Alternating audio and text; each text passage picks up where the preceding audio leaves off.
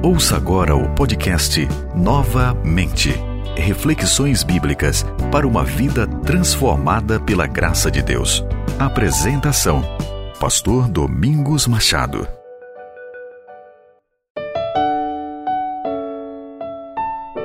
Olá, meu querido ouvinte, tudo bem com você? Tudo bem com a sua família?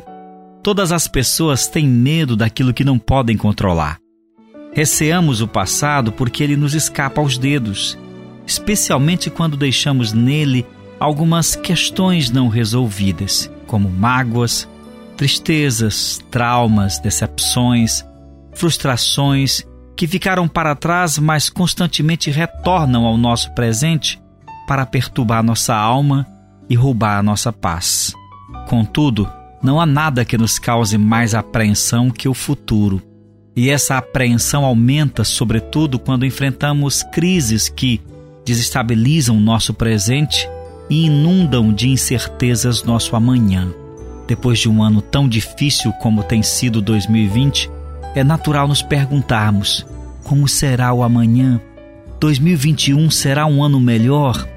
Diante do véu intransponível do futuro, não é difícil nos deixarmos possuir pela apreensão e sermos tomados pelo medo do que virá. Mas como vencer esse medo daquilo que está além de nós? Primeiramente, precisamos lembrar da preciosa advertência de Jesus em Mateus capítulo 6, verso 34. Basta ao dia o seu próprio mal. Ou seja, não nos compete andar ansiosos pelo amanhã por coisas que não estão ao nosso alcance. Precisamos pedir a ajuda de Deus para vencer as batalhas de hoje. O amanhã, Deus proverá.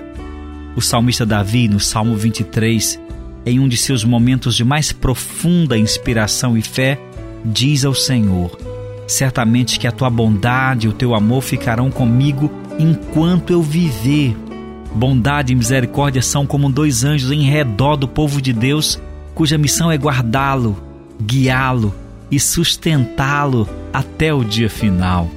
Por isso, ouvinte, não se preocupe, cremos que o amanhã será muito melhor. Entretanto, haja o que houver, a bondade e a misericórdia do Senhor estarão com você até o dia final.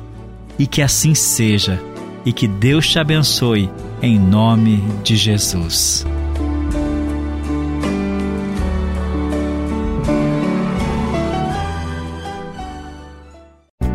Você ouviu o podcast Novamente. Reflexões bíblicas para uma vida transformada pela graça de Deus. Compartilhe nossas reflexões e siga o pastor Domingos Machado nas redes sociais